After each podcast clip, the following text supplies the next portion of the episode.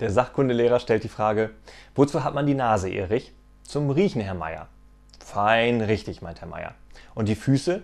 Maria antwortet, zum Laufen, zum Gehen. Empört hebt Fritzchen den Finger und ruft laut, das ist falsch, genau andersrum. Bei meinem Vater ist es genau umgekehrt. Die Nase läuft und die Füße riechen.